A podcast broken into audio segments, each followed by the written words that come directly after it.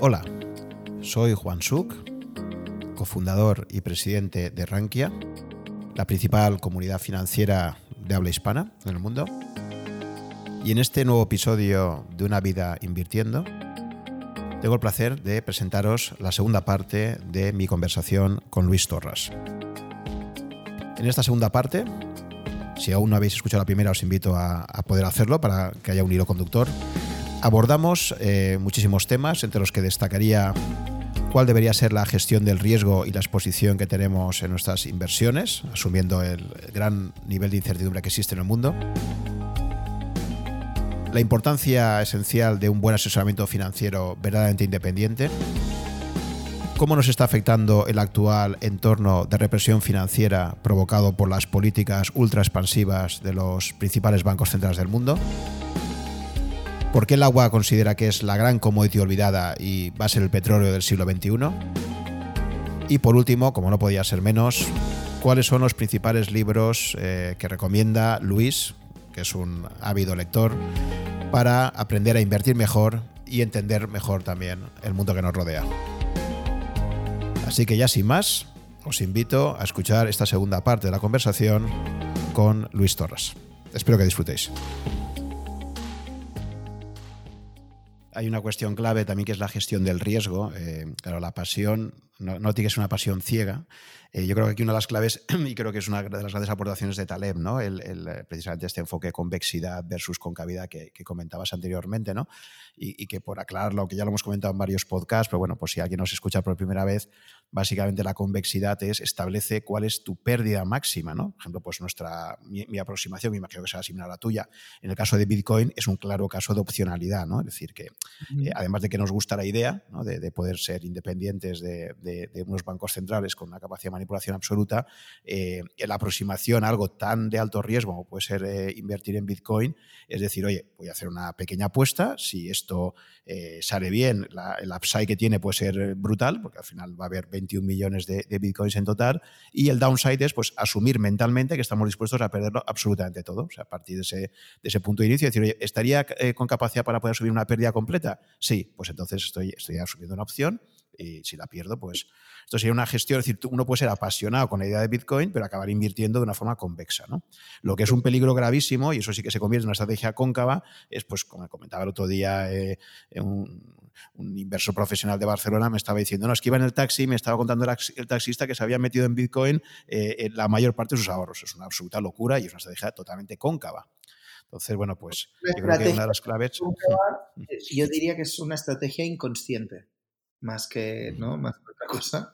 Pero no, no, a ver, hay una idea más importante, o sea, la idea importante que subyace a esta idea de concavidad y, convexidad, que igual ahora a más de uno le sorprende, pero es así, es la, el reconocer que el riesgo es algo que no es cuantificable. El riesgo, como la belleza, como la ética, eh, como la verdad, no es cuantificable en el sentido, digamos, eh, más tangible de la palabra. Es decir, tú puedes cuantificar o, inventarte métricas que aproximan o que monitorizan eh, partes muy específicas del riesgo. Tú tienes la volatilidad, ¿vale? Pero bueno, pero confundir volatilidad con riesgo es una cosa, eh, es uno de estos eh, errores en la gestión del riesgo que se te pueden llevar los ahorros por delante, ¿no? Entonces, al final, al final, la única cuantificación posible del riesgo, at the end of the day, que dicen los ingleses, es la exposición que tú tienes. Lo, que tú decías de pérdida máxima, ¿no? Eso es realmente lo, tangible. Otra cosa es que tú te cojas abstracciones y modelices y digas que con ciertos parámetros de confianza, ¿eh? con intervalos de confianza, el value at risk, por ejemplo, el VAR, y, también todo lo que son las métricas de volatilidad, llevan implícito un intervalo de confianza. Es lo que dice, eh, Taleb también lo explica cuando habla de los riesgos de cola. No quiere decir que luego eh, eh, el suceso no, no, suceda, valga la redundancia, ¿no? que, el evento catastrófico no suceda. Y encima, y encima la mente humana no es buena trabajando con probabilidades, y menos en el ámbito de la acción humana, en donde, como dice, como dice Mises, no hay probabilidad de clase. La probabilidad de clase es decir, donde nosotros, eh, Taleb hablaría de medio cristán, pero a mí me gusta más el, enfoque misiano porque teóricamente es mucho más profundo y, yo creo que se corresponde más con la causa y no con, lo, con el síntoma observado como hace Taleb, aunque sea una aproximación válida. Claro, con la probabilidad de, clase que se, que se asocia a las ciencias naturales, uno puede conocer la distribución de probabilidad. Pero en el caso de la acción humana, que es subjetiva y creativa, donde las alternativas no están dadas, sino que se crean de manera dinámica en cada instante, eh, no hay probabilidad de, clase. Tú puedes tener alguna probabilidad de caso, pero claro, ¿cómo podemos saber o conocer ex ante la probabilidad de un evento que no se ha producido jamás y que no somos ni siquiera capaces de imaginar? ¿Cuál es la probabilidad de que mañana se invente un aparato que pueda desfasar todo el portfolio de productos de Apple, como en su momento, en 2007, cuando salió el iPhone, eh, puso eh, contra las cuerdas a todos los otros players de telefonía móvil hasta el punto de hacerlos desaparecer a muchos de ellos. Entonces, como en el mundo de la acción humana, que es en donde el redil en el que se, se mueve la inversión, porque al final nosotros, vuelvo, ¿no? Un inversor es convertirnos en empresario. Es decir, hemos de escoger en qué empresas. Es decir, nos metemos en un entorno dinámico y cambiante en donde tenemos que diversificar nuestras bets y básicamente invertir en aquellas compañías que nosotros creemos que a 3, 4, 5 años vista tienen mayores posibilidades de seguir generando beneficios y buen flujo de caja. Para eso mm, no es, tu pregunta, ¿no? Pero nos tendríamos que. La pregunta sería, oye, ¿y qué criterios hacen para maximizar o qué filosofía de inversión podemos utilizar para aproximarnos a estas compañías que se van a convertir en activos reales en el sentido en que vía esa captura de flujo de caja vamos a proteger el ahorro de nuestros inversionistas? Esto sería otra pregunta, ¿no? Pero centrado con esto de lo que te decía de la probabilidad de, de clase, al final, al final, al final, el bottom line es reconocer que la única métrica de riesgo posible es la exposición. Tú puedes apoyarte en métricas de volatilidad mejor o menor construidas y te pueden servir como guías, como guías, pero no confundir porque son unos, unos indicadores de riesgo profundamente imperfectos, sujetos a cambios inesperados en cualquier momento y en donde es más importante, yo siempre cuando a mí me invitan a algún evento y me dicen que haga predicciones sobre la bolsa y tal, digo, yo no te puedo hacer predicciones. Yo lo que te puedo explicar es, dada mi cartera, es decir, dada la posición de riesgo que tengo yo y mi, y mi, y mi, portfolio y mi rango de bets, eh, lo que te puedo decir es la visión implícita de los mercados que esta cartera conlleva, ¿sabes? O sea, cómo veo yo los bancos centrales, cómo veo yo los mercados en general, la psicología inversora en el corto largo plazo, eh, cómo veo, ¿sabes? Todo este tipo de elementos pero es una lectura implícita a una posición de riesgo y no al revés. Y, claro, esto también, bueno, estamos, yo creo, lejos, igual que pasa en economía, ¿no? De que eh, falla, en el fondo lo que falla es el método, ¿no? O sea, eh, falla en economía y en muchas de estas técnicas de medición del riesgo que yo conozco bien por haber estado y haber trabajado muy de cerca en, el, en las trincheras del sistema bancario, también adolecen de, de una falla en el, en el método, que además, ya por, por, ahondar y por también incluir, también una falla en el método que también está en el behavioral economics. O sea, el behavioral economics es un parche, un parche muy interesante cuando lo aplicas en, a nivel micro, pero igualmente erróneo si lo pretendes, o sea, si el Homo economicus lo sustituyes por el Homo psychologicus e intentas aplicar la experimentación micro de los economistas del comportamiento, que por otro lado, gente de, con una brillantez que está fuera de toda, duda, pero los intentas aplicar en el mundo macro, eh, vas a volverte, eh, vas a volver a tener problemas porque eh, las personas no somos agregables y la psicología de las personas menos, con lo cual te pueden servir para hacer análisis estáticos, pero nunca para hacer proyecciones o, ejercicios de, de, una visión prospectiva de los mercados, ¿no? Porque si no volvemos a, lo mismo, ¿no? A mí, la, gente que es capaz de predecir los mercados y tal, no, no debería de estar en la tele, debería de estar ganando dinero con, con esa posibilidad de ser un ser omnisciente que es capaz de, de, saberlo todo y por lo tanto saber anticipar lo que hará el conjunto de los mercados en los próximos meses y antes que nadie y aventajarse y, y sacar provecho, ¿no? Entonces, ahí, por eso también lo que dices tú siempre, ¿no? La importancia nuevamente del skin in the game. Sí, sí, sí y frente a esa incertidumbre, eh, también sabes que hay un debate de fondo muy importante y que hoy en día, eh, la verdad es que, ejemplo, ya en Estados Unidos ha superado más de la mitad de la, inversión en fondos, de, fondos gestionados por terceros, que es el, famoso debate entre eh, indexación versus gestión activa. Eh, los defensores de, indexación, eh, si por ejemplo pues, escuchaste el podcast que, tuve con, Marcos Pérez, ah, te hablan de que alguna, de alguna forma eh, indexarte es también estar comprándote todo, sobre todo si te indexas de una forma muy amplia y a nivel global, básicamente te estás comprando todo lo que puede hacer potencialmente las principales bolsas del mundo, bonos, etcétera, porque precisamente no, no, te están enfrentando a una incertidumbre que es irreductible y la única forma de enfrentarte a esa incertidumbre respecto a quiénes van a ser los ganadores futuros, etcétera, pues es comprándote un índice muy, muy amplio. ¿no? Eh, desde tu punto de vista, ¿cuál sería tu, reflexión sobre, sobre la indexación como una estrategia de inversión eh, alternativa a lo que sería la, la clásica gestión activa? Es muy buena pregunta yo haría aquí como dos comentarios previos.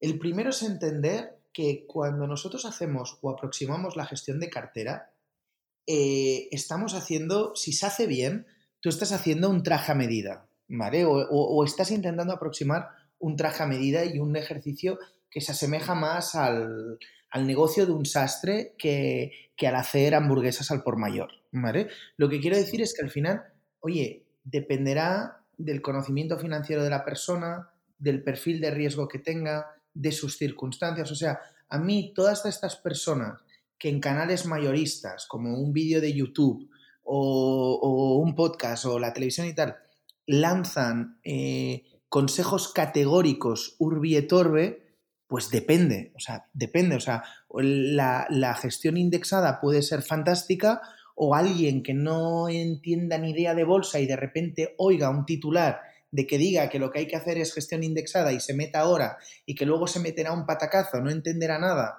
igual no tiene el apoyo o las herramientas para, para gestionar la crisis y demás, desinvierta o... O sea, al final, yo por ejemplo, otra, una de las cosas que, que creo es que para mí es más importante distinguir entre gestión independiente y gestión no independiente, en el asesoramiento financiero que no gestión activa o pasiva. Porque al final la gestión activa o pasiva, uno dependerá de las circunstancias del inversor y luego lo que yo digo siempre, o sea, al final es una distinción un poco falaz, porque gestión activa quiere decir que es el propio ahorrador el que toma las decisiones de inversión. Eh, entonces, si tú tienes una cultura financiera tal que te permite y que tú puedes tomar tus decisiones y que tú vas e inviertes en fondos indexados y te haces, pues, oye, fenomenal. Pero al final, ¿sabes? Que no, a veces hay una, hay una confusión porque en gestión activa lo único que hay es un gestor que te está tomando las decisiones. Puede haber gestión activa invirtiendo a través de productos indexados. Con lo cual, no, ¿sabes? No, no. Mm. Y, y lo único que se puede hacer, hay muchos productos que invierten en productos indexados que son tremendamente baratos, pero que incluyen una gestión activa. ¿Por qué? Porque simplemente se navega a través del ciclo económico y del ciclo financiero. Entonces, en los momentos en los que el gestor ve que el mercado está especialmente caliente o a partir de unas métricas de valoración y considera que los múltiplos generales de la bolsa están especialmente calientes, pues baja y se pone en posiciones más de liquidez y reduce su exposición y en momentos en donde está especialmente barata, pues eh, entra y con, con, especialmente fuerza, ¿no? Con lo cual disminuye la volatilidad para el conjunto de los partícipes, evitando las entradas y salidas del inversor medio que, por desgracia, y, la, y así nos lo indican las, las estadísticas y los casos y demás, pues en general invierte cuando el mercado está muy, muy caliente y sale de la bolsa cuando la bolsa está muy, muy baja. Entonces, por eso yo creo que es verdad que dedicamos muchísimo tiempo a veces a hablar de gestión activa o pasiva, cuando lo importante es, uno, contar con un buen asesoramiento financiero. Un asesoramiento financiero que sea honesto, transparente e independiente. Un asesoramiento financiero en donde incluya esfuerzo intelectual y emocional por parte del propio ahorrador inversor que haga un esfuerzo y que entienda que invertir es convertirse en empresario, con lo que eso conlleva. Es eh, salir de casa y exponernos al tiempo que vaya a hacer. Entonces, hemos de ir con un paraguas, pero también hemos de ir con ropa de entretiempo. Ah, hay que diversificar y tener carteras que además se ajusten a nuestro perfil de riesgo. Que nuestro perfil de riesgo para el inversor menos, digamos, menos bragado en este tipo de temas, al final se puede resumir en lo que yo llamo la curva del, del sueño. ¿Cuál es nuestra pérdida máxima que podemos soportar y dibujarnos un perfil de riesgo primero conservador y que podamos digamos, ir incrementando a medida de que nos podemos sentir más cómodos. O sea, esto, mira, me, has hecho pensar ahora en otra dicotomía que yo encuentro eh, totalmente falaz y que nos la encontramos en, todos, en, todas partes, que es eh, esta valoración que hacen muchos intelectuales, eh, desde politólogos hasta, hasta gente que escribe y tal, de irracional, irracional, ¿no? Y dicen, es que este comportamiento de este inversor es irracional porque ha vendido. A ver, es irracional. A ver, si tú te pones en el, en el actor y profundizas en lo que ha pasado, hombre, si es un inversor que metió, imagínate Juan, ejemplo tonto, invirtió en un fondo porque se lo dijo su cuñado. Y resulta que, claro, como al cuñado le va muy bien porque resulta que tiene un coche muy bonito, pues dijo, oye, voy a meter donde mete el cuñado. Pero luego resulta que el cuñado tiene un coche fantástico porque no lo ha explicado a nadie, pero en la pedrada de Navidad de la lotería le tocó un pico y, se compró un Mercedes y no tiene nada que ver eh, el fondo este que dijo con que realmente eh, haya sido una persona que haya ganado dinero en bolsa. Total, resulta que este fondo cae. Y no solo cae, sino que empieza a generarse un clima en los periódicos, en la empresa, de, que de, la economía, etcétera, de que se acerca una, una, recesión, que todo va mal y tal. Y resulta que este inversor acaba por vender porque lleva tres días que no puede dormir. De lo mal que lo está pasando el tener una posición en rojo del 20%. dices, hombre, ¿es irracional vender? Si después de vender, mira tú, lo pasa a pérdidas y empieza a dormir tranquilo. Hombre, no es irracional. Está actuando por su propio beneficio. El problema es que él mismo se ha generado una situación para la que no estaba preparado y para la que no siguió y se ha evocado a una, a una situación en donde lo que hay es un error pero no un comportamiento irracional. Muchas veces lo, que aflora cuando los, los, inversores eh, cometen eh, movimientos que para el ojo, digamos, que intenta ver más allá del precio, intenta fijarse en la valoración de las cosas y aproximar ese valor, aunque sea de manera imperfecta, desde la distancia dice, hombre, qué pena, imagínate un ejemplo tonto que Claro, en el, tema inmobiliario pues es más difícil porque nos es más mundano, ¿no? Pero imagínate que en mitad de la crisis eh, pues alguien se pone nervioso y se vende un piso en Salamanca, en el, en el barrio de Salamanca, pues por 300.000 euros. Y dices, hombre, pero, pues con la bolsa pasa lo mismo, ¿no? Cuando no sabes, oye, pero ¿cómo te estás vendiendo una acción de, Google a, a 500 dólares? Pero pues esto es una locura. Pero claro, si tú no has hecho antes el ejercicio por entender la naturaleza del activo que estabas comprando, los riesgos a los que te estabas exponiendo y no has hecho ese trabajo intelectual, ese esfuerzo intelectual previo, cometerás errores, ¿no? Pero para mí, por eso cuando, cuando hablamos de irracional e irracional, se están enmascarando muchos problemas que para mí realmente son de falta de educación financiera, pero no de un comportamiento irracional de las personas. Las personas actúan según lo que, lo, lo que buenamente creen en cada momento con la información que tienen disponible. Pero la gente no es de repente racional o irracional. La gente, pobre, pues intentamos hacerlo lo mejor que, sabemos y podemos, ¿no? Entonces, igual que esta falsa dicotomía entre irracional e irracional, eh, yo creo que te desenfoca los problemas, yo creo que con la gestión activa o pasiva sucede un poco lo mismo. O sea, aquí para mí la clave es, uno, entender cuál es el perfil de riesgo del inversor y del ahorrador ver cuáles son sus objetivos de inversión en el largo plazo o en el corto plazo, cuáles son sus necesidades financieras, diseñar una cartera y ver qué tipo de instrumental con relación al precio resulta más atractivo en cada caso, ¿no? Y esa yo creo que es una manera de enfocar los problemas de inversión mucho más rica que no con ciertos frames que yo creo que, que heredamos de una industria que uno está excesivamente bancarizada y yo creo que depende excesivamente de, del marketing y de la comercialización, no tanto de los, de los resultados, ¿no? Totalmente de acuerdo. El problema es eso. Eh, cultura de asesoramiento financiero en España, sabes que no tenemos apenas. En España es un sitio donde está la gente dispuesta a pagar eh, por ir al médico, por ir al abogado, pero no tenemos una cultura aquí siempre, si querías asesoramiento financiero o le preguntabas a alguien de tu círculo de confianza o te ibas directamente al director de banco, que obviamente pues tenía intereses eh, enfrentados con los tuyos.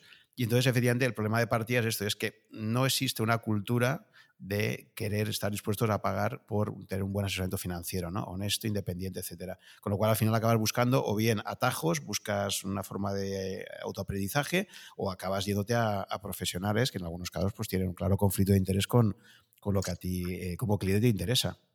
Totalmente. y lo ligo con... no, iba a decir, lo, lo, ligaba con la tarea titánica, por ejemplo, que habéis realizado desde Rankia y desde tantos otros focos de, generación eh, de información, de transparencia, por incrementar la educación financiera que además en el entorno ahora de represión financiera no puede ser más importante. O sea, yo creo que no hay nada más importante hoy, igual que en la generación de nuestros padres eh, o hace unos años el estudiar inglés era como, como un must, como un requisito, y todo el mundo entendía que daba igual que fueras dentista, abogado o de esto, que el inglés formaba parte del currículum básico, del currículum básico, perdón, de cualquiera, hoy creo que, tener unas nociones básicas de educación financiera, saber qué es el dinero, qué son el tipo de interés, saber interpretar la curva de tipos, entender un poco cuáles son las fuerzas que marcan el mercado de, de valores, saber qué es una acción, qué influye en el precio de las acciones, los fundamentales, la, psicología del inversor, el momento del ciclo económico, entender la problemática, más o menos, no hace falta ser un experto, pero de los bancos centrales de la inflación y de la necesidad de, invertir en activos reales, para mí me parece una cosa absolutamente perentoria, perentoria perdón, y urgente, sobre todo teniendo en cuenta lo que te decía, la, la, represión financiera que nos está, a la que estamos sujetos ahora todos y la, crisis de las pensiones a la, que nos abocamos eh, cualquiera que tenga menos de, 45 años o 50 años, seguramente, si seguimos a este ritmo. Sí, ¿puedes explicar un poco más el concepto de represión financiera que para algunos oyentes quizás les... Perdón, lo de represión financiera me refiero a, a este escenario absolutamente avieso y kafkiano y no sé cómo explicarlo, pero por ejemplo, el, otro día que también me lo preguntaban, me, acabó saliendo el tema de la parábola de los talentos, ¿no? Eh, cualquiera conocerá, ¿no? Y es casi educativo, ¿no? Porque uno va de... Juan, esta para mí es, el pasaje de la Biblia eh, que a mí, bueno, que a mí más me gusta. Yo hasta lo leímos en, mi boda porque más me gusta, ¿no? Porque eh, los que conozcáis la parábola de los talentos sabéis que el Señor se enfada con el que no invierte, con el que coge el talento y lo, y lo, y lo pone y lo entierra bajo tierra. Y el señor de la casa se enfada y le dice al criado que ha sido malo en, la, la, en la parábola, le dice, al menos podías haber puesto el talento, sabéis que el talento no, no, no, es un talento de que eres talentoso, sino que el talento era una unidad de medida. De hecho, el talento, un talento era una pequeña fortuna, porque un talento hablo de memoria, pero creo que son hasta 21 kilos de plata, ¿vale? Era una unidad de medida de dinero, ¿no? Entonces, era una pequeña fortuna en aquella época. Entonces, si te daban un talento, el señor de la casa dice, al menos lo podías haber dado en el banco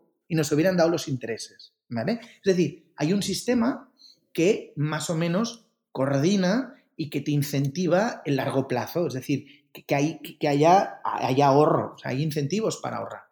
El escenario de represión financiera se refiere a que Ahora mismo los tipos de interés están al cero. Llevamos años, años eh, haciendo, incentivando de manera artificial el consumo a costa del ahorro a largo plazo. En todo. O sea, hay cortoplacismo en la manera en la que las compañías eh, reportan resultados, hay cortoplacismo en el calendario electoral, hay cortoplacismo en la, en la política, hay cortoplacismo en el sistema de incentivos global, en el sistema en el sistema monetario donde la gente, el mensaje que se está dando a la gente, oiga, usted no ahorre, no vale la pena. O sea, si el tipo de interés estuviera al 4, pues tienes un 4% de incentivo, entre comillas, para decir, oye, pues me estoy de esta copa o en vez de ir a este restaurante más caro voy a un restaurante un poco menor, pero es que así puedo ahorrar porque, oye, igual no me lo había planteado, pero ostras, ¿por qué no? Si, si el niño es inteligente, pues ¿por qué no pagarle un máster en Harvard? O en vez de comprarme otro coche, oye, va, pues vamos a tirar con el que ya tenemos, vamos a ahorrar porque igual este ahorro nos puede permitir luego, pues, yo qué sé, pues pagarnos una, una casa en un barrio en donde, bueno, pues podamos eh, poner en marcha el ascensor social. Y tantas y tantas otras cosas que ahora se están dejando de hacer porque la gente, además, y, me olvidaba de la política fiscal, que también es miope y regresiva para, para con el ahorro, estamos haciendo, lanzando este mensaje de, oiga, péteselo usted todo, consuma, consuma, consuma, que si se queda sin, el Estado ya proveerá de alguna manera, aunque sea imprimiendo billetes y siguiendo un poco con este, con este, con este esquema absurdo de intentarnos levantar. Em, estamos sentados con, como decía Churchill, estamos sentados con, los pies en un cubo, intentándonos eh, levantar tirando del asa.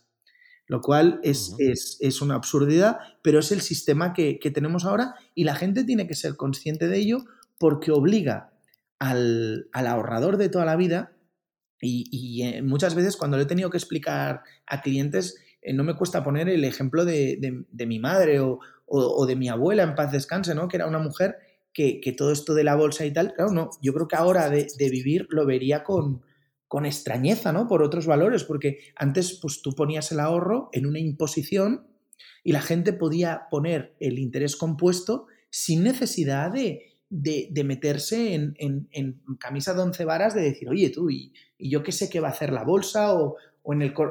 había una, una, una, manera de, ahorrar. Hoy ahí se ha forzado este, este Search for Yield, en donde si tú quieres salvaguardar la integridad de tus ahorros, uno, tienes que contar con un muy buen asesoramiento financiero, con lo cual yo siempre, esto es una preocupación personal, pero estamos dividiendo la sociedad entre aquellos que tienen acceso a una buena educación financiera y se pueden proteger de la inflación, de aquellos que por desgracia no, y simplemente pues viven de las rentas que, generan del trabajo y unos salarios reales que cada vez se están devaluando más, con lo cual es injusto y a mí me, me plantea un, un problema moral gordo, porque además yo creo que, pronto estas políticas monetarias pueden entrar en conflicto con los principios de cualquier orden social, liberal y democrático, como yo creo que, ya de hecho está pasando. Y, luego, pues que claro, te obligan a asumir un perfil de riesgo para que no todo el mundo está preparado. Entonces, claro, o nos resignamos a que el poder adquisitivo de nuestros ahorros se languidezca con el tiempo, o tenemos que asumir el, asumir un perfil de riesgo ah, para el que no todo el mundo tiene eh, está preparado, ¿no? No todo el mundo puede saltar desde 12 metros desde una acantilado en la Costa Brava o a no todo el mundo le apetece, ¿me entiendes, Juan? Entonces, esas son, son las dos consecuencias perniciosas que, que, bueno, que con todo este desaguisado de los bancos centrales, cuyo hito o origen más, más inmediato, tú lo citabas antes, con, en 1971, aunque incluso nos podríamos, si uno se lee a Henry Hazlitt, podríamos situar que el origen del mal empieza ya en Bretton Woods, y si uno se lee a Mises, podríamos decir que, esto todavía va más, más atrás con la creación de la Reserva Federal en 1913.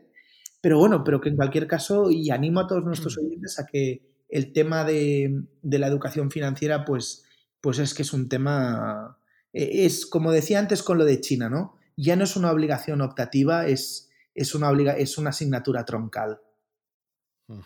Y esto conecta, precisamente esto que estás comentando ahora tan interesante, conecta con una idea potente. A mí del libro de, de Saif Amus, y volvemos al que te había hecho la pregunta, eh, eh, creo que el, probablemente el capítulo más potente o el que a mí me pareció más estimulante intelectualmente es cuando habla de eh, dinero sólido, el sound money que comenta él, como esa preferencia temporal por el ahorro, ¿no? Es decir, que si tú sabes que tu dinero va a valer más en el futuro, conectando con lo que te estabas diciendo ahora, ¿no? Si tú sabes que tu dinero no va a perder valor, tienes muchísimo más incentivo a, ahorrar y a retrasar la, toma de decisiones de consumo, mientras que si al revés, si el dinero crees que cada día vale menos, pues efectivamente lo que quieres es, eh, es, gastarlo lo antes posible, ¿no? Y, esto nos, nos reconecta con, con, la, con, la, cuestión de, Bitcoin que te había planteado hace ya un rato, ¿no? Correcto, em, cuéntame, no, no, sí, son, son digresiones interesantísimas y ya digo, esto es básicamente un concierto de jazz donde vamos, donde vamos improvisando y creo que es la magia de la conversación al final, ¿no? que no esté todo prefabricado o predefinido, sino que, vayamos un poco sobre la marcha. Entonces, mm, volviendo a ese tema, precisamente que habíamos dejado un poco en el tintero, eh, ¿Cómo conectas tú precisamente este escenario de represión financiera con el creciente interés para fenómenos como el de, Bitcoin? ¿no? Eh, es clave. ¿Hasta qué punto pues, eh, coincides con las tesis de, de Said y tal? Es clave, a ver, yo, yo diría, para empezar, como, como paso previo para los que todavía no, no estén familiarizados con el, con el Bitcoin, em, para entender Bitcoin hay que entender dos cosas. Hay que entender qué es la naturaleza del dinero, qué es el dinero y en concreto qué significa o, qué entendemos por un dinero sólido, sano, ¿vale? Esto de Sound and Unsound Money, que es un libro de, Joseph Salermo que también aprovecho para, para recomendar a, nuestros oyentes que está muy bien y que básicamente trufa ideas de Mises, las desarrolla. Es una especie de, de, tratado monetario con carácter divulgativo muy similar al de, al de Huerta de Soto, aunque no le da tanto peso a, la historia como si le da el, profesor Huerta de Soto. Ese es un tema, entender qué es el dinero. Otro, otro gran autor que no se me olvide, que, es fundamental, que además tiene un paper sobre Bitcoin, que es de los mejores, que es George Selgin, que es probablemente con John Taylor y, Claudio Borio los, los, tres grandes tótems que si alguien quiere aproximar el tema monetario eh, debe leer. Ese es un tema. Y luego hay que entender un poco qué es blockchain. Blockchain como tecnología de bases de datos descentralizadas en donde todos, en el fondo, Juan, mira lo que te voy a decir, todos ponemos skin in the game. Es decir, eh, si en una red centralizada toda la energía del servidor la pone Facebook y por eso Facebook nos cobra y encima nos cobra de una manera muy particular que es a través de nuestros propios datos, que él luego monetiza, monetiza perdón, eh, por otras vías, en el caso de, blockchain, todos contribuimos al mantenimiento de esta red de manera descentralizada, ¿vale? Este es el resumen, ¿vale? Entonces, una de las aplicaciones que hoy en día está más clara para mí, para mí, de mi ejercicio intelectual que ha ido oscilando más y menos, eh, hoy por hoy la más clara es el intercambio de valor en Internet como hace mm, años, desde el año 72 como mínimo, y en, según qué partes de Estados Unidos, incluso de antes, que nos podemos intercambiar información de manera descentralizada por la red. Pero no nos podemos intercambiar valor sin un ente intermedio que intermedie. Y me da igual que sea Visa, tu banco, PayPal o lo que sea, ¿no? Entonces, hay que entender las posibilidades de blockchain. Blockchain eh, lo que promete es que tú puedas hacer ese intercambio de valor sobre una base digital con toda una problemática tremenda que tú mismo has intuido con, tus comentarios de lo mucho que cuesta almacenar, etcétera. Bueno, yo el primer Bitcoin que compré, que no me debió costar más de, no sé, es que ni lo sé, lo tendría que mirar, pero yo creo que menos de 100 euros. En 2014, no sé cuánto estaba, lo tendría que mirar, pero lo perdí. Lo perdí por hmm. no, no, por no entender que era Bitcoin, sino por, por el lío. Luego algunos Bitcoins los he perdido porque han cerrado los exchanges. Entonces, bueno, pero ha sido un proceso natural, ¿no? Yo, me lo he tomado como parte de, del aprendizaje y como parte del coste de una tecnología que todavía se está probando y como early adopter, pues eh, he estado sujeto a, esos, a esa volatilidad eh, excepcionalmente alta, ¿no? Entonces, pero básicamente, blockchain, digamos que te promete ese intercambio en el universo online sin una tercera parte, ¿no? Entonces, ¿qué, está pasando con el Bitcoin? Claro, si tú tienes Bitcoin, en donde básicamente es una, eh, un algoritmo encriptado, en donde en vez de haber un ejercicio de minería física, ¿vale? Imaginaros los cowboys en medio del desierto corriendo y luchando unos unos con otros por encontrar pepitas de oro en California. Al principio esas pepitas son muy fáciles de encontrar. No hace falta ni siquiera cavar en la tierra, las encuentras en la superficie. Pero el atractivo, es decir, que sea tan fácil conseguir estos, estas pepitas de oro, hace que muchísima gente coja su diligencia y se vaya para el oeste para ellos también aprovechar de esa oportunidad, ¿no? Pero poco a poco el oro ya no está en la superficie, el oro hay que cavarlo y para cavarlo necesitamos más bienes de capital, más inversión. Entonces, los que antes se iban por su cuenta porque simplemente con un pico y una pala podías eh, captar oro o, minar oro, ahora necesitas de grandes túneles con grandes... Entonces hay un proceso de consolidación, ¿no? Y hay una energía, hay todos unos costes y vamos extrayendo este, este metal que además eh, está, tiene, cuenta con una oferta limitada a nivel mundial, ¿no? El Bitcoin, el algoritmo de, Bitcoin que se inicia a finales de 2008, 2009, muy sospechosamente, y luego volveré cuando, cuando llega la crisis de, 2008, aunque hay algo de serendipia, y luego explicaré por qué, eh, básicamente lo que, lo que intenta simular es estas mismas condiciones que tiene el oro, ¿no? Pero en el mundo, en el mundo digital. Eh, hay un consumo de energía porque los ordenadores cada vez este problema que tú tienes como minero, si quisiéramos aquí, hay unos programas, antes los primeros bitcoins se podían minar con la capacidad computacional de un smartphone. Y tú podías simplemente con la energía de tu móvil minar lo que hoy es un bitcoin que vale eh, no sé, lo, que valga, porque la volatilidad de esto, igual en, lo que ha durado esta conversación, igual hemos tenido oscilaciones de, Bitcoin, pero mm. lo que fuera, 8.000, 9.000 dólares, lo que sea, o 7.000.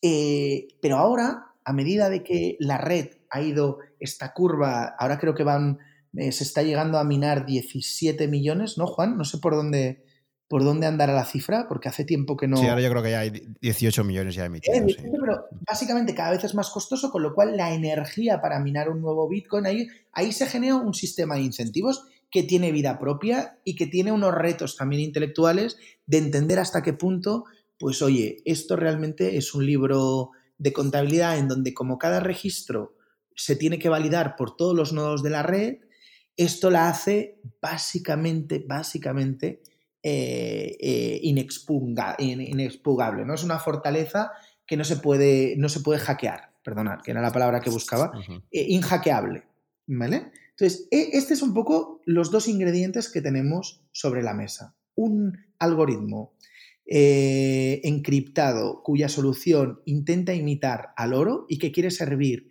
de medio de intercambio para pagos, para grandes pagos, cuidado, que esto es una cosa que, que que Seifamos trabaja muy bien. Yo le conozco virtualmente desde, desde 2015, 2016, que nos empezamos a, intercambiar mensajes. Tuve la suerte de poderme, poderme leer su borrador de libro en inglés. Sobre todo, le pude aportar cosas en la parte más de teoría monetaria. Eh, en, el, en el estándar Bitcoin se cita mucho a Menger, que fue uno de los grandes teóricos de tema monetario, y Menger es el que dice que cualquier bien es sujeto de convertirse en dinero, dadas, dadas unas circunstancias. Por eso en la cárcel los cigarrillos pueden ser dinero y también pues trabaja mucho la, toda la teoría del crédito y del dinero de Mises, ¿vale? Que Mises básicamente agrega eh, todos los, toda la teoría de, Menger y de von Barek, que son, estamos hablando de, de Beethoven y Mozart de la ciencia económica, ¿vale? Entonces, Claro, la, tesis aquí es que al final en Bitcoin lo que tenemos, yo no creo que todavía sea dinero, porque si fuera dinero el valor de un Bitcoin pues todavía, todavía sería mucho más alto. Como decía, Bitcoin no quiere competir con PayPal, ni con Visa, ni quiere competir con el efectivo. No, porque al final eh, lo, que quiere, lo que quiere ofrecer es, digamos que la función del dinero, que antes igual recordarán los, los oyentes, la identificaba o la separaba en tres grandes bloques. Unidad de cuenta, eh, medio de pago universalmente aceptado o generalmente aceptado y depósito de valor. El esquema, la nacionalización de la moneda durante el siglo XX, a inicios del siglo XX, denunciada magníficamente bien por Hayek, pero también por Hazlitt o por, o por Alan Meltzer o por, o por Rothbard, lo que hace es te monetiza una cosa que no era dinero, es decir, una hoja de papel, que no era dinero, y la convierte en dinero con leyes de curso forzoso, es decir, una ley top-down, es decir, frágil, ¿vale? De manera, se te impone una manera de pagar, etc. Es verdad que no se nos impone de la, de la noche a la mañana, se nos impone poco a poco. Primero, eh, con la Segunda Guerra Mundial salimos del patrón oro, Luego, a la salida de la Segunda Guerra Mundial, se nos hace un esquema, un pacto de estados, en donde los estados acuerdan que vamos a fijar un, sistema de, tipos fijos alrededor del dólar, en donde ninguno nos vamos a hacer daño y donde sí, tendremos un cierto anclaje con el, dólar, tendrá un cierto anclaje con el oro, pero bueno, de aquella manera creo que estaba en torno al 30%, porque Keynes no, no era del todo, no, era para nada una persona estúpida y, y Bretton Woods sigue manteniendo un punto de anclaje con el oro. Pero luego en 1971 se corta este anclaje, con lo cual entramos ya en un periodo de dinero fiduciario en donde, bueno, oye, tenemos que comulgar porque los impuestos los tenemos que pagar en pesetas y luego en euros, etcétera, etcétera, etcétera, ¿no? Al mismo tiempo se, des, se desmonetiza el oro, porque el oro sigue cumpliendo la función de eh, depósito de valor, pero tú no puedes irte con tus pepitas a pagarte el café con leche. Y no hay ningún, pese a que han habido intentos, no hay ningún sistema de moneda privada con respaldada con oro, ¿no? Entonces, en ese escenario, para cubrir esa necesidad, eh, surge, surge Bitcoin. Por eso a mí me gusta enfatizar el hecho de que Bitcoin de momento no es dinero, propiamente dicho, y coincido con las, con las observaciones de Selgin, por ejemplo, eh, yo creo que Amus es muy honesto y yo lo he hablado con él, o sea, no es dinero hoy. Es verdad que está demostrando eh, una tendencia y una trayectoria admirable como depósito de valor y por eso a mí me gusta hablar de que Bitcoin hoy, quien compre hoy un Bitcoin, lo que está comprando es una opción, una opción de compra de, de posible dinero, ¿vale? De que está por ver, de que se acabe de consolidar como un, nuevo, un nuevo, medio para eh, proteger el ahorro eh, de la inflación. O sea, casi podríamos hablar de una nueva categoría de activo, pero a mí activo es una palabra que no me gusta porque una cosa es un activo, es decir, un activo es algo que puedes valorar porque tiene una renta, tiene un yield, tiene un dividendo, paga un dividendo o paga un alquiler, eso es un activo. Y en cambio, eh, aquí lo que tenemos es un medio de pago, una forma de dinero. Entonces, claro, tú me hablabas de la, de la volatilidad, antes me decías, ostras, he sufrido una volatilidad seguramente que no habías visto en ninguna clase de activos. Claro, pero es que el Bitcoin, propiamente dicho, como no tiene ninguna renta y encima no hay ningún control, es decir, es un mercado absolutamente transparente, lo único que influye en el precio del Bitcoin son los flujos de entrada y de salida. Por eso esa volatilidad, tanto al alza como a la baja, porque es un precio que solo depende de, oye, eh, cash flow in, cash flow out, ¿vale? Igual que pasa con el oro, ¿no? Por eso, o sea, el oro oscila en tanto en cuanto, oye, cuando hay muchísima incertidumbre y la gente ya no sabe qué hacer con el dinero y encima los bonos están en el terreno negativo, jope, la gente dice, ¿qué diablos hago? Pues oro, ¿no? ¿Qué, ¿Dónde coloco el dinero? Y mira que tenemos casi 15 15 billones, eh, o sea, 15 eh, billones, ya lo digo bien, eh, o sea, 10 elevado a la 12 de dinero que hoy, que hoy, que hoy, hoy mismo está invertido en bonos con yield negativo, ¿no? Lo cual es, es una contradicción en términos, es lo que decía antes de la parábola de los talentos, es invertir la parábola de los talentos. Esto no ha pasado nunca en 5.000 años de historia financiera. O sea, que, tú, que tú premies a tu deudor por tomar deuda y le vayas, el acreedor le tenga que pagar, es una cosa que claramente deberíamos de levantar todos la mano y decir, oiga, ¿qué diablos está pasando? ¿Cuáles van a ser las consecuencias de este, de este curso de acción tan miope, tan contrario a la lógica, tan peligroso y que está induciendo, en, en mi opinión, a, una muy mala alocación de capital que en algún momento se tendrá que ajustar, ¿no? O sea, lo que decíamos, cuando tú, los precios son información, cuando tú distorsionas los precios, estás distorsionando la información que es la materia prima de los inversores cuando tenemos que invertir. Si tú esto lo haces de manera masiva y constante, los problemas de alocación de capital son mayúsculos, como pasó con la, con la crisis de la subprime. Entonces, ahora tristemente volvemos a estar en, un, entorno de mercado en donde se favorece la, distorsión sistemática de los precios y por lo tanto la, manera en la que el conjunto del mercado coloca de manera eficiente las inversiones ¿no? y está invirtiendo. que eso también se refleja a su vez en, las valoraciones, en el divorcio que estamos observando entre los fundamentales y las valoraciones y, tantas y tantas otras cosas, el, negative yield en, el mercado de bonos y tantas otras cosas. ¿no? Entonces, ese entorno también es importante para entender un poco la, evolución de Bitcoin, que veremos a, dónde llega. ¿no? Yo creo que es, es aventurado decir, o sea, toda la gente que decía que Bitcoin es una burbuja, oiga, pues pues depende, depende, o sea, precisamente Bitcoin también es muy difícil de decir si es una burbuja, porque como es, una, como es un medio de, pago o aspira a ser una, forma, una nueva forma de dinero, que es verdad que aquí, antes que citábamos a Mises, la gran crítica que se le puede hacer a, a Bitcoin desde un punto de vista de teoría monetaria es que no cumple la teoría de regresión del dinero de Mises. Es decir, que el Bitcoin no, va hacia atrás, ¿no? El oro tiene 5.000 años de historia, tú hablabas, en el fondo, esto de la teoría de regresión del dinero liga mucho, sabes que, que, Taleb eh, tiene mucho de marketing y de colocar nuevas palabras a, conceptos que existen desde hace mucho tiempo con lo del efecto Lindy, ¿no? Entonces, bueno, hmm. Bitcoin acaba de salir, tiene 10 años de historia, por efecto Lindy sabemos que, bueno, que tiene una esperanza de vida de 20, ¿no? De 10 más. El oro lleva con nosotros 5.000 años, hemos de ver, claro, la fragilidad del Bitcoin no viene tanto desde su conceptualización teórica, sino desde, ¿seremos capaces de, a lo largo de los años y de los siglos, desarrollar mecanismos para lo que tú decías, la problemática de el almacenaje, el storage, la transmisión. ¿Habrá Internet de aquí 100 años? ¿O tendremos otra cosa?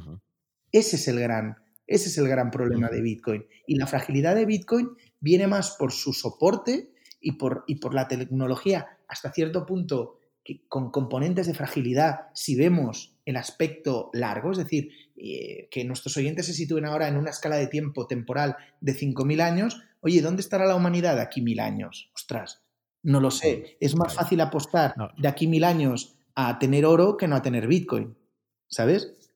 Y ese es sí, por ejemplo, eh, por, ejemplo, el, último, el último, una de las últimas noticias de impacto que han salido, ¿no? La famosa computación cuántica, que ya Google parece que ha hecho una primera, ha hecho ya un experimento que ha salido con éxito, se calculaba en menos de tres minutos, algo que con computación convencional tardas años.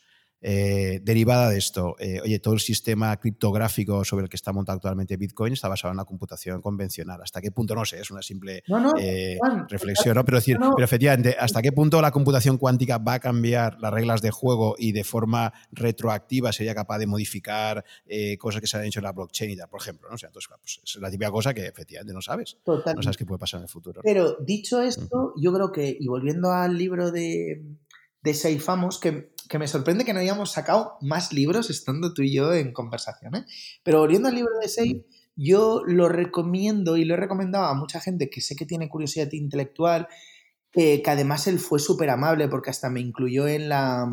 Le ayudé a editarlo en castellano y me incluyó en los agradecimientos. Y, y yo lo recomiendo precisamente por eso, porque es capaz, es un libro con muy buena teoría monetaria. Yo hice una reseña para, para actualidad económica que, que debe correr por la, por la web y decía esto, ¿no? Que es, contiene muy buena teoría económica y monetaria y explica muy bien las posibilidades que, hable, que abre perdón, el universo de, blockchain. ¿Y el tratamiento que hace de Keynes te parece, te parece adecuado? O, porque yo, yo estaba comentando un poco los libros que iba a comentar eh, con tu podcast y con otro que hice con Pablo y tuve algún comentario por ahí diciendo, mira, me gustan todos los libros, el único que no me gusta es este del patrón Bitcoin porque el tratamiento que hace de Keynes es demasiado simplista. Bueno, no, no es el objeto del libro. No, no lo juzgaría. O sea, yo, Seifamos no es un intelectual de la historia del pensamiento económico. Eh, Keynes es un carácter absolutamente ecléctico. Eh, es un personaje muy listo, muy listo, con mucha visión, eh, culto, un personaje además él personalmente complicado porque él, era un, un homosexual en una sociedad como era la sociedad inglesa de mediados del siglo XX, absolutamente conservadora, en Cambridge. Em, eh, Keynes además tuvo muy buen olfato y fue un gran inversor. O sea, así como, como fue un cínico en el terreno de la economía, eh, en el terreno de la inversión, pues es un personaje interesante de, aproximar. Y el problema de, Keynes se, resume en una línea. O sea, el problema de Keynes es que Keynes le pone el título a su libro, La teoría general, cuando el libro es una teoría hiper particular. Es decir, Keynes extrapola un modelo de teoría general de que los gobiernos pueden, pueden manipular con la oferta monetaria y la fiscal, que además muchas de estas ideas tampoco son genuinamente de él. Él habla desde la intuición, no desde, desde la modelización. La modelización viene luego.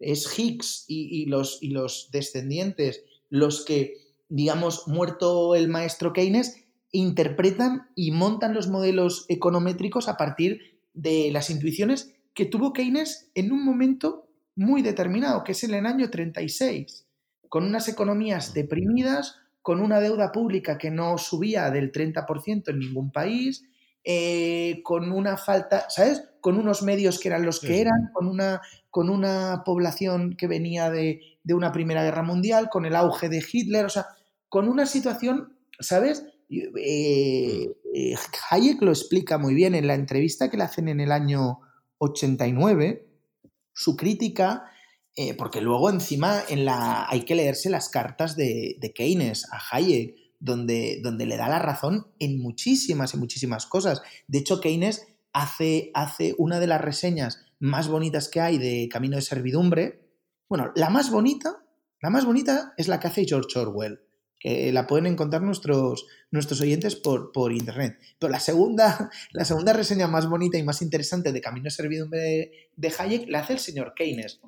Y, y, yo creo que el problema de Keynes es que fue un tipo tremendamente cínico, enamorado del poder, eh, muy elitista, que tenía esta idea de que, de que, bueno, de que la economía iría bien siempre y cuando mandara él, que no creía en la, en la democracia como la entendemos nosotros y que su figura se ha de entender en el tiempo en que vivió. Y muchas veces el gran problema cuando hablamos de estos temas es que la gente quiere interpretar figuras históricas con los estándares de hoy. Y ahí empiezan y surgen los problemas. O sea, no, no le daría mayor importancia a, a este tema. Vaya. Si alguien quiere un buen libro sobre Keynes, aconsejo la, semblanza breve, y diría que está en PDF en Internet, que hace Murray Rothbard, que es además un escritor maravilloso. O sea, encima te, ayuda, te, ayuda a aprender a escribir. Rothbard escribió muy Sí, bueno. Sí, sí, sí. Mejor que el, Sí, Saifdean, eh, lo que pasa es que comenta, pues eso, básicamente, utiliza algunas anécdotas personales de Keynes pues para hablar de que está eh, realmente pensado solamente en el corto plazo, bueno, su famosa frase de a largo plazo todos muertos, y una visión de, Keynes muy de vivir, bueno, que era muy propio de su grupo, ¿no? De, influencia allí en Cambridge, de pues vivamos el presente y desde el presente se hace todo, eh, lo que pasa en el futuro me, importa poco, etcétera, etcétera, ¿no? Efectivamente, una visión muy cínica y tal. Y, estoy totalmente de acuerdo contigo en que efectivamente el gran problema de Keynes es que se murió demasiado joven, eh, probablemente por el exceso de trabajo que comentaban, y que un Keynes que hubiera vivido más allá del año de, la posguerra eh, y se hubiera metido en los años 50, probablemente habría cambiado muchas de sus, eh, de sus comentarios o de su, de visión no, me, no, me, cabe, ¿no? me cabe la, la, menor duda, totalmente. Además, un personaje que hubiera cambiado de opinión. Y es, Y es el típico que en su lecho es el típico que en su lecho muere, como dice que también dijo más, diría yo no soy keynesiano, ¿no? que, que, no es verdad, porque ellos superan mucho más. Lo para que el resto del mundo pues siempre tiende a simplificar y a. Eh, es que hay un artículo, hay un artículo muy curioso que, me activas la memoria de Alan Meltzer, que falleció hace poco. Yo le, le, conocí en una, en una en Hong Kong. Y hay un artículo que precisamente es esto, que Keynes hoy no sería keynesiano.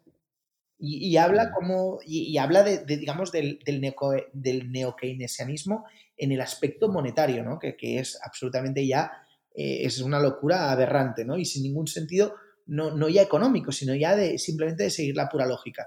Y, decía exactamente esto mismo que estás, que estás tú remarcando acertadamente. Pues mira, por, acabar, conectando con una parte, ahora hablaremos al final del libro que recomendarías así de, amplio espectro, eh, tú que eres un grandísimo lector, pero eh, quería retomar un tema que has mencionado muy al principio de nuestra conversación, que es el agua como commodity olvidada, que me ha, gustado mucho ese concepto, ya que estamos hablando de oro, hemos hablado de petróleo como materias primas, etcétera. Háblame un poquito del agua y, por qué hablas tanto de esa commodity olvidada. A ver, el, agua eh, tiene un paralelismo con el combustible, ¿vale? Eh, igual que el petróleo es el combustible del sector industrial, eh, el, agua es el combustible del sector agrícola, ¿vale? Pero es que aparte es una commodity tremendamente importante para la producción de energía, para el sector agrícola y encima es un recurso vital para la vida, para la vida y para el saneamiento urbano, ¿vale? Entonces, dicho esto, si nosotros entendemos que hay presión sobre la generación de energía. Hay presión sobre la producción de alimentos.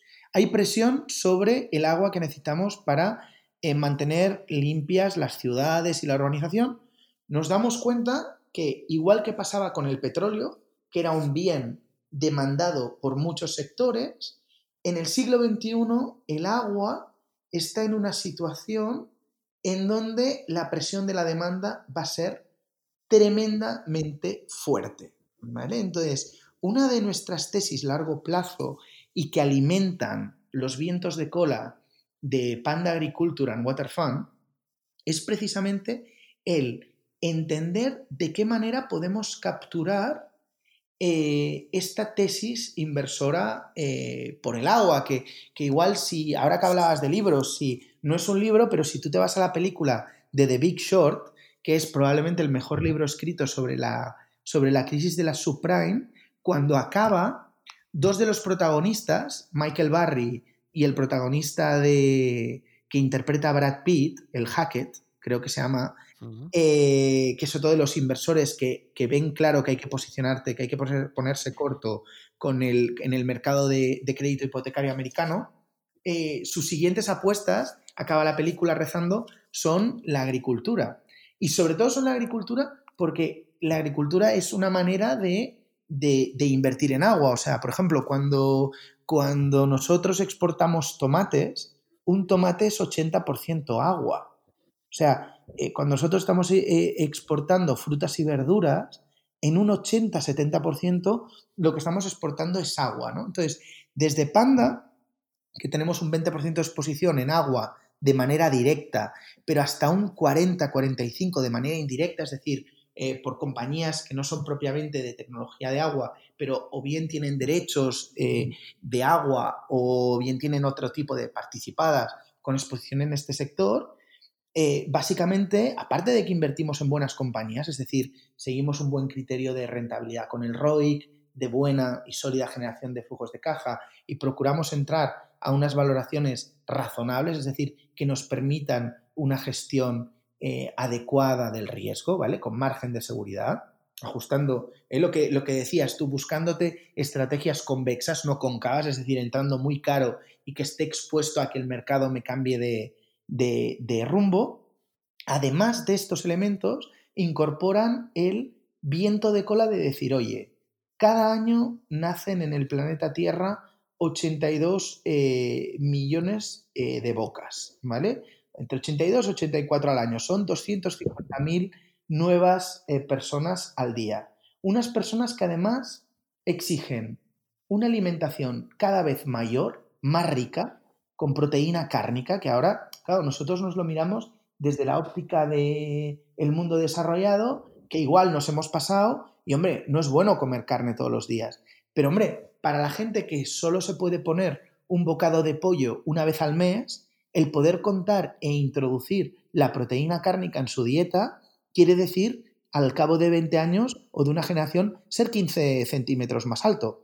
Compara la altura de los europeos con, la altura de la gente en los países desarrollados todavía, ¿no? Entonces, hay todo ahí un incremento en la mejora de la dieta a nivel mundial, que esto añade presión, porque básicamente, y no quiero aburrir con cifras, pero si tú para producir 100, eh, me invento, kilocalorías de, trigo necesitas medio litro de agua, para producir esas mismas kilocalorías de carne de vacuno necesitas 20 litros, ¿vale?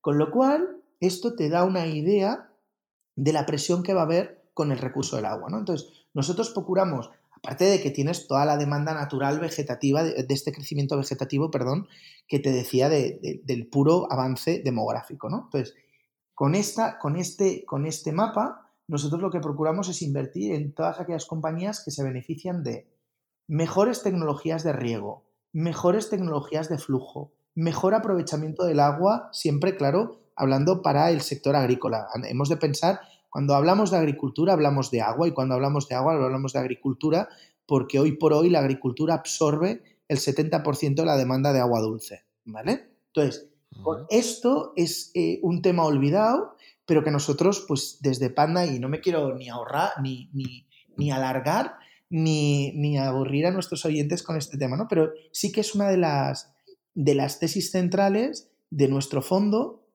entendiendo esto, ¿no? De que vemos un viento de cola eh, absolutamente claro. Yo tengo, de hecho, un informe escrito sobre el agua de 32 páginas, un poco explicando las principales fuerzas de oferta y demanda y por qué el agua es tan, es tan fundamental, que es un tema que hemos trabajado en el equipo, en el equipo perdón, de manera muy extensa y que además las soluciones ligan mucho con, cosas que, no son familiares, como los derechos de propiedad y los mecanismos de mercado, eh, en donde el título era El agua, el petróleo del siglo XXI, porque la economía se está desenganchando cada vez más de su adicción al petróleo, y lo hemos visto con el último shock de demanda en Arabia Saudí, en donde hicieron volar por los aires la mitad de la producción, de la capacidad de producción de Arabia Saudí, que para que nuestros oyentes se hagan una idea, básicamente cuenta el 10% de la producción y se bloqueó el 5% de esta, el 10, o sea, la mitad de, la capacidad de Arabia Saudí, o sea, un 5% del total.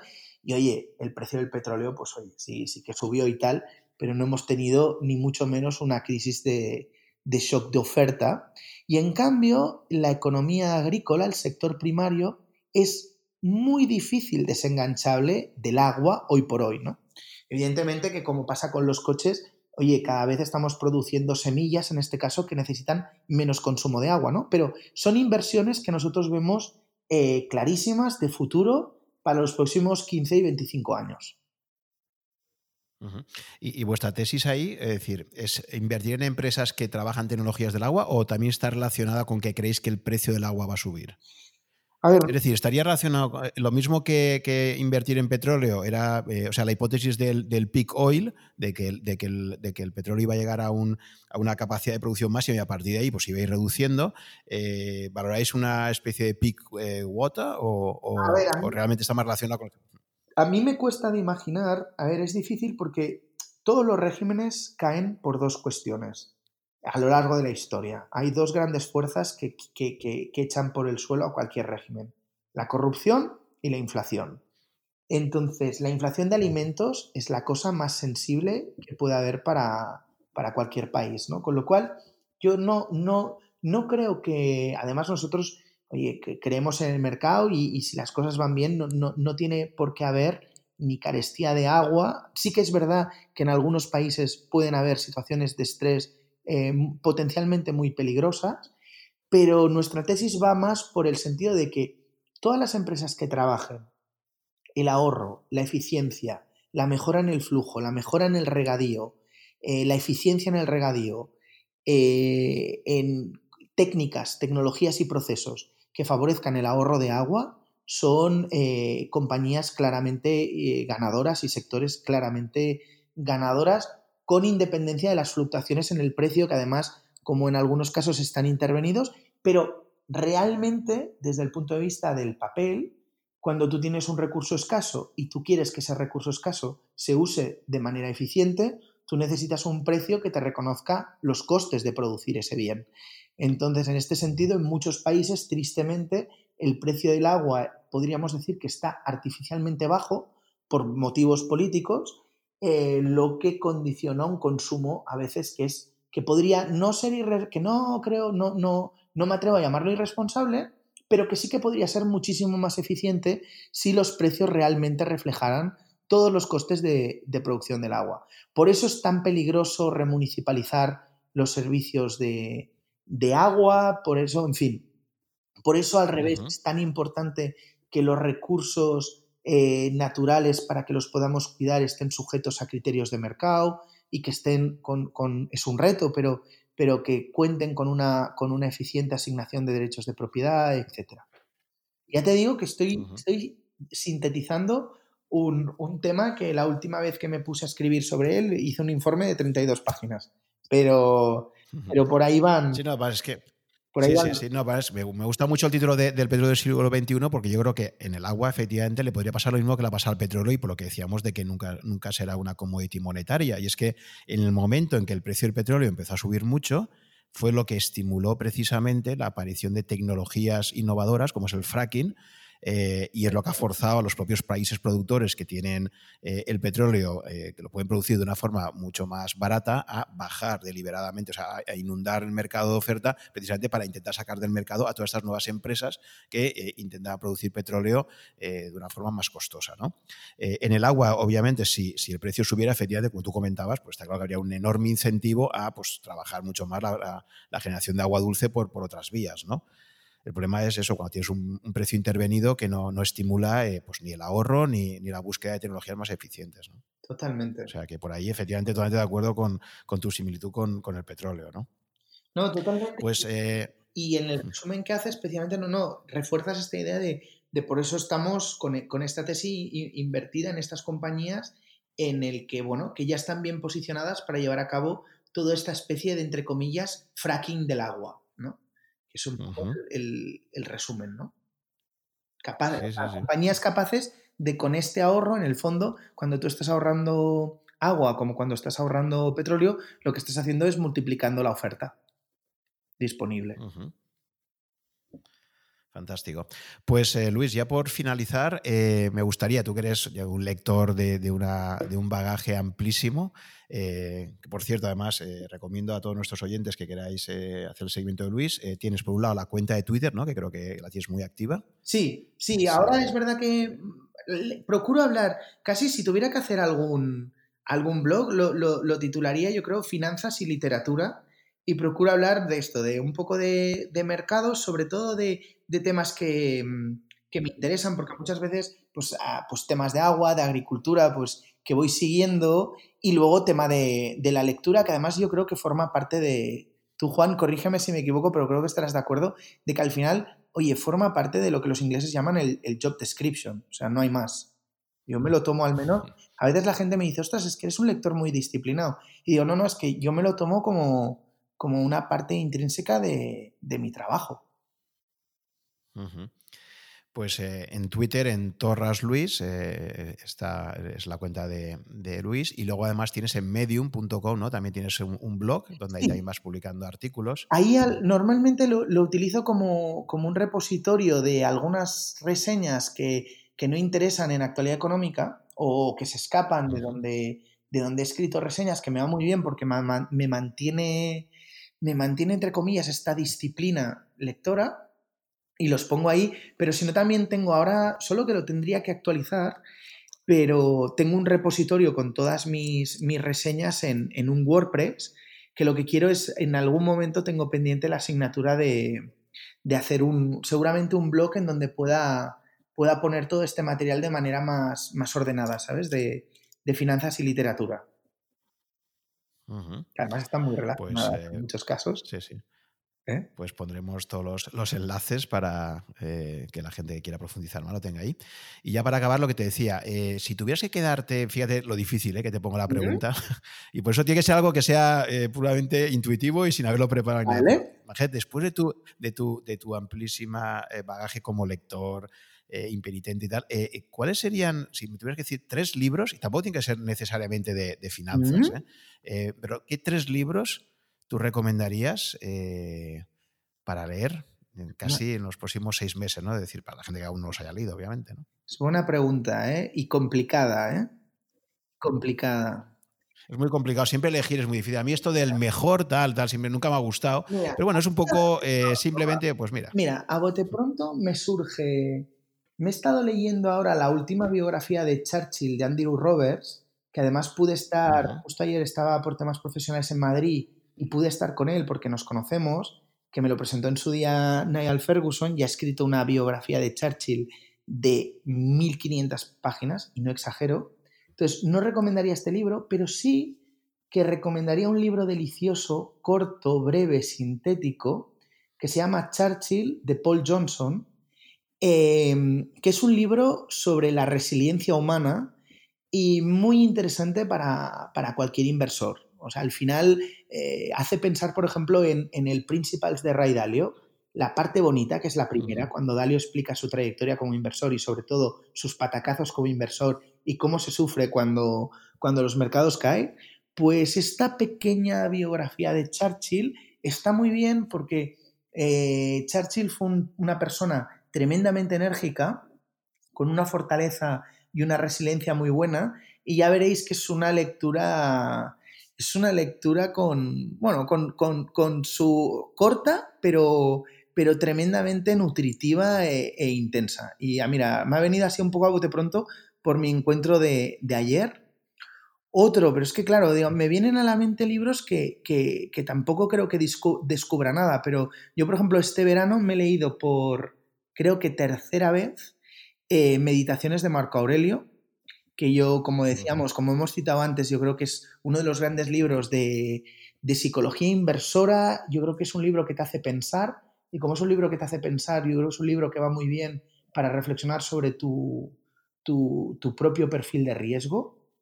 Ligado con este, con el pensamiento estoico, el otro que es, que es, que es delicioso y no puedo dejar de recomendarlo es el de, el de Sobre la brevedad de la vida, de Séneca, que además es tocayo mío, eh, Lucio, Lucio Séneca, cordobés. Qué mejor que un cordobés para hablar del arte, del arte de vivir. Y además hay una... Eh, Sí, perdona, Luis, una cosa importante con los clásicos. Eh, ediciones concretas, porque yo me encuentro a veces cuando vas a buscar uno. O sea, cambia muchísimo la edición. la edición, eh, Meditaciones. Yo me lo he leído tres veces. Para mí la mejor sigue siendo la de Cátedra, que además tiene un estudio preliminar notable. Luego, de Séneca, que está en internet, no lo recomiendo. Vale la pena eh, sacarse la edición de acantilado. Delicioso, una, una un librito corto, breve y, muy bueno. Luego me sale del alma también, por ejemplo, un libro que, yo encuentro revelador, que es Un Mundo Feliz de Huxley. También yo creo que es una lectura esencial, corta, breve eh, y de estas que, que, hace pensar de verdad, ¿no? Y luego así me, sale, me salen recomendar lecturas de método, curiosamente. O sea, libros que no van de un tema concreto, sino que van de cómo pensar, ¿no? Entonces, en este sentido, yo creo que, por ejemplo, eh, cualquiera que haya, tenga un bagaje de lectura notable y quiera ir un poco a, explorar los, límites del saber, mis, historias de, mis del historicismo, perdón, de Popper, yo creo que es una gran lectura y creo que con cualquier Cualquier mente despierta sabrá ver las implicaciones que tiene también para el mundo de la inversión y el debate epistemológico, epistemológico que hemos ido mencionando aquí. Teoría e historia de Mises y de Counter Revolution of Science de Hayek. Para los no, digamos, para los no tan iniciados, yo creo que, por ejemplo, pues Skin in the Game eh, de Taleb pues yo creo que es, que es un gran libro. Y yo creo, yo estoy llegando a ver, Juan, corrígeme si me equivoco, pero yo creo que la trilogía Inserto eh, no pasa nada si empiezas por el final y la gente que todavía no se ha leído El Cisne Negro, yo he hecho la prueba con un par de, conocidos que les he recomendado eh, el Screen de Game sin que se hubieran leído nada antes, ningún trabajo previo de Taleb.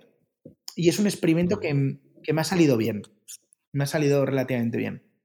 Sí, sí, a él le preguntan en qué orden y él dice aleatorio, o sea, para leerlo, ¿no? Es, una obra fractal, ¿no? Claro. Luego, no, más que recomendar libros, me surge de dentro em, recomendar géneros. Entonces, yo recomendaría, o recomiendo mucho, porque lo, lo hago, leer biografías. Leer biografías, ya sean memorias escritas por uno mismo, personales, o biografías por, por conocer eh, los errores, los hábitos. Yo últimamente pues me he leído desde mi fetiche, que es eh, Sigmund Warburg, el High Financer, que es una biografía fantástica de, de Niall Ferguson. La biografía que hace Ferguson también a, los, a la familia Rothschild en dos volúmenes es una lectura deliciosa. Pero podría decir varios personajes, luego obviamente por mi interés en China, pues leerme, yo creo que es bueno porque es una manera de aprender historia de una manera muy divertida, Fouché de Stefan Zweig, otra gran biografía, pero también aprendes de, bueno, de una persona, sus hábitos, cómo pensaba. Yo, por ejemplo, he leído muchas biografías de Kennedy, que la, son, la mayoría son, son relativamente buenas. Robert, Robert Dalek tiene una muy buena escrita, ¿no? Y, y aprendes, ¿no? De, de, personajes que hayan hecho cosas, que hayan tenido una vida en donde hayan tenido que tomar decisiones y se hayan equivocado. Son lecturas que, por un lado, te permiten desconectar de tu día a día pero por otro lado dices, ostras, estoy leyendo una cosa que, me es que me es nutritiva porque me puedo sacar lecciones para mí, ¿no? Benjamin Franklin, mm. célebremente, tiene una, tiene una biografía deliciosa, que también hay una edición excelente en, en cátedra. Mm, pero ¿tú, ¿tú qué opinas de la falacia narrativa aplicada a las biografías? Quiere decir que el problema que tenemos siempre, cuando nosotros mismos reconstruimos nuestro pasado, ¿sabes? Siempre es verdad que vamos a tender a interpretarlo desde el presente, ¿no? Cuando uno escribe, sea una autobiografía o una biografía, va a tender siempre a sesgarla hacia cosas que, ¿sabes? O sea, no sé hasta qué punto. Pero te hago el challenge.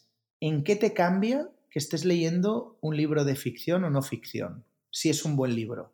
¿En qué te afecta? Cuando estás leyendo historia, que sabes que en el fondo es una interpretación de los hechos como otra cualquiera, eh, en el fondo, cuando tú lo que buscas es teoría, ¿qué te afecta que sea un libro de ficción o no ficción? ¿En qué cambia? Es lo que decía antes, o sea, podemos aprender muchísima teoría del comportamiento leyendo grandes novelas como, como La mujer justa de Sandor Maray o Guerra y paz que hemos citado antes. Aquello es ficción, es, una, es falacia narrativa 100%. Y en cambio está lleno de, de, buena teoría de todo, desde la condición humana hasta, ¿sabes?, de cómo movernos, libros que te hacen pensar. Entonces, entramos, ya sé que esto es casi metafísico, pero muchas veces la, la distinción entre ficción y no ficción, bueno, si uno lee, por ejemplo, los libros de, de Julian Barnes, Julian Barnes tiene un libro que, a mí me encantó, que es El loro de Flaubert, ¿vale? Entonces, El loro de Flaubert es un libro muy innovador porque te explica la biografía de Flaubert, es factualmente correcto en todo lo que explica, o en la mayoría de cosas que explica, pero claro, como hay muchísimas cosas que no sabemos y que el autor quería explicar, pues se inventa un personaje que investiga la vida de este hombre y le permite, digamos, cubrir los vacíos y también echarle salsa al libro, ¿no? Con lo cual, al final, yo creo que lo que cuando leemos y cuando leemos historia, lo que hemos de pedir es leer buenos libros, ¿no? O sea, por ejemplo, em, Ferguson, la, la última vez que me vi con él, decía que al final la historia es el estudio de la comedia de la vida. Por eso hay que leerla con sentido del humor, ¿no? pero teniendo en cuenta de que igual hay más verdad en Hamlet de Shakespeare, que es una obra de ficción, que en el último libro de el, no sé, Tertuliano X de la Sexta Noche, entre comillas. No, no, digo el nombre, pero ¿sabes? Igual te es mucho más interesante leerte el Quijote que leerte el último libro de, yo qué sé, ¿sabes? Entonces, no, no estoy a veces tan seguro de, que esta distinción ficción-no ficción. Otra cosa es que estemos en el terreno del ensayo de, yo qué sé, de sistemas complejos, o de economía, o de gestión del riesgo, o de matemáticas, o de filosofía, ¿no? A mí, por ejemplo, me gusta mucho leer a veces libros sobre matemáticas y en Acantilado han salido muy buenos libros de matemáticas o de ciencias puras, ¿no? Porque el método científico en las ciencias puras no está tan pervertido como en las ciencias sociales, ¿no? Entonces, por ejemplo, uno se puede leer, que, por cierto te encantará, Lo que no podemos saber, de Marcus Dusatoy, que es un ensayo monumental de un matemático, creo que es inglés, él está en Oxford, y precisamente explora los límites del saber en el campo de las matemáticas, la física, obviamente cita a Popper, cita a Taleb, creo, creo recordar, a Popper seguro. Entonces, bueno, son libros que, que estos bien construidos, ¿no? Pero en el tema de las ciencias sociales, casi prefiero a veces un libro que no me engañe y que sepa ya que es literatura, ¿sabes? Que es ficción. El, hmm. el autor es consciente de la falacia narrativa que no, ¿sabes? El típico ensayo pretencioso de sociología en donde lo que hay es una interpretación personal y subjetiva de los hechos y en donde efectivamente está todo impregnado de, falacia narrativa, ¿no? Todo es ser conscientes de el género y el ámbito en el que nos, movemos, pero una... Yo esto lo he aprendido de mi madre, ¿eh? porque no lo tenía... No, yo no, no leía novela hasta que mi madre, que es una gran lectora de novelas, me empezó a recomendar muy buenos libros y me di cuenta que uno puede aprender tanto más de una buena novela que de, que de un ensayo, yo qué sé, como como pensar deprisa o pensar despacio o de la lectura del, cisne negro, ¿no? Sí. Que puede sí, por ejemplo, hay uno, que, hay, uno que no has mencionado y que eh, te he leído en un artículo y que justo tengo uno de mis pendientes recientemente, porque además lo recomienda Fernando Encinar muchísimo, que es El mundo de ayer de Stefan Zweig. Una maravilla. Que no lo has mencionado, pero, pero que es una maravilla. Para mí es uno, es una, yo diría así, confesando ahora a calzón quitado, te diré que creo que es uno de los primeros libros en los que yo creo que me he emocionado leyendo los últimos capítulos eh, y de estar eh, visiblemente afectado por, por, la lectura. Cuando lo leí, la primera vez que lo leí, pues debía tener 28, 29 años, yo creo que andaba, todavía era mi época de consultor y recomendación de mi madre. Y bueno, yo creo que es un libro que debería de ser obligatorio en la ESO, sin duda, para conocer la historia del suicidio europeo y, y, y, y también trabajar en sentido positivo la identidad europea, lo que nos une. Libro maravilloso. ¿cuántas horas le, ¿cuántas horas le destinas toda la lectura semanalmente? Porque claro, es que, no sé, debe ser algo enorme, ¿no? O sea, no veo la tele. Tengo, ahora yo creo que no, nos estamos alargando, pero hasta tengo una pequeña nota con, con, mis cuatro pinceladas de que me hacen ser un lector efectivo, ¿no? pero básicamente procuro, a no ser que vuelva de Madrid tarde o haya tenido un viaje o demás, pero yo procuro, uno, no soy perezoso a la hora de ponerme a leer, es decir, si tengo 15 minutos, los aprovecho y leo, o sea, aquello, ¿sabes? De que aunque tenga periodos cortos, los aprovecho y leo, y luego, antes de ir a dormir, procuro leer. Y la verdad es que oh, por poco que te vayas a dormir a las 12, una, que tampoco pasa nada, pues te quedan dos horas bien buenas para, la lectura, la verdad. Y leer dos horas al día eh, te da tranquilamente para leer eh, uno y dos libros a la semana. Si eres disciplinado, luego hay libros que te los lees más rápido porque son libros que, dominas la materia, dominas las fuentes que están citadas, entonces es un libro que, fácilmente ubicas en, en, tu ecosistema mental, con lo cual te es mucho más fácil y dices, oye, esto ya me lo sé, me lo sé, me lo sé. Ay, mira, aquí hay un ejemplo nuevo que no conocía, o aquí hay una idea que, me la están reformulando de otra manera que me parece interesante y enriquecedora, entonces me paro un poco más y luego hay libros que son ex novo que pueden, ¿sabes? Te pueden venir más de nuevo y le dedicas, pues es una lectura que igual te lleva dos semanas, ¿no? Depende. Ahora, por ejemplo, la biografía esta de Churchill de Roberts, pues vamos, cuando me cayó en las manos, me fui directamente al capítulo en el que, en el que Churchill se equivoca con la fijación del tipo de cambio con la libra y el oro en el año 25 y me zampé ese capítulo lo primero y me interesó pues el Churchill como, como jefe del exchequer, si realmente sabes qué política fiscal siguió y estoy ahora con leyéndome digamos las partes porque al ya conocer un poco la vida del personaje pues me centro en los episodios que más me, que más me gustan ¿no? y más me interesan. Oye, ¿y los enemigos del comercio qué, te parece? Librazo. escotado. Librazo. Una pena, una pena que no. que yo estoy convencido de que si escotado eh, fuera anglosajón, yo creo que estaríamos hablando de un libro. Eh, para mí, muchísimo más clarividente que el Sapiens de Harari, por ejemplo, que tan famoso se ha hecho, y que en cambio realmente explica la evolución de las civilizaciones humanas entendiendo que el motor de la civilización son las ideas y el ahorro. Y eso te lo da escotado como te lo da McCloskey, que yo creo que son dos obras que transitan en paralelo. La trilogía de McCloskey es una maravilla también, pero una maravilla. Yo la tengo leída a trozos, la tengo en casa. El primer volumen me lo leí entero porque tuve, tuve la suerte de entrevistar a, a Diedre McCloskey, pero los otros volúmenes me he leído los fragmentos a veces que me han parecido más interesantes y demás.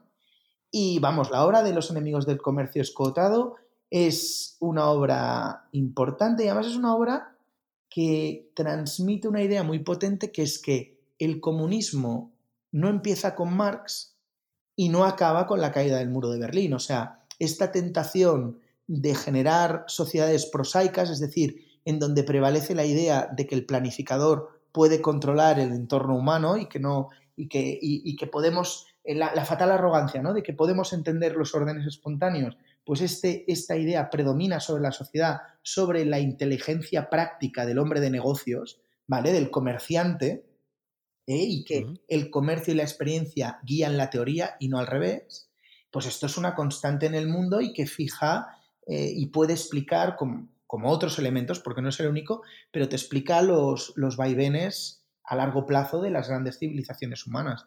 Y es un libro de una, de una, obra brutal, igual que la obra de, Jesús Huerta de Soto, que es una obra intelectual, pero de primerísimo orden, y, de tantos otros eh, pensadores que, igual a veces suenan menos, pero porque tienen una obra intelectual de primer orden, sí, sí.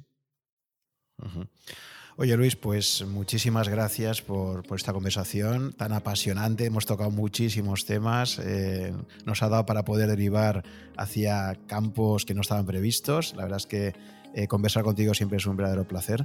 ¿Puedo? Eh, agradecer, agradecer, tu, agradecer tu tiempo y, te emplazo porque creo que como siempre han quedado temas muy interesantes que podemos haber profundizado más y seguro que en el futuro eh, probablemente tengamos la oportunidad de poder, de poder hacer otra grabación y, poder profundizar en esos otros temas. Cuando quieras. Quizás me sabe mal que igual hemos hablado de, muchísimos temas, igual nos hemos dejado algún tema específicamente de cómo abordar el, este problema de la inversión, que a mí me gusta además llamarlo así, ¿eh? el problema de la inversión, de cómo, cómo, cómo configurar una buena cartera de inversión en donde, oye, qué, qué hacer, qué pasas, pero pero sin duda, queda emplazado para otro día como, como si otro día hemos de hablar solo de libros. Que yo sé que tú, ahí también tú, bueno, será conversación de dos, porque esto sí es un ejercicio de dos. ¿eh? Sí, sí, sí. Pues lo dicho, Luis, muchísimas gracias por, esta conversación y, nada, hasta pronto. Gracias a ti por, por tu confianza y hasta, y hasta la próxima.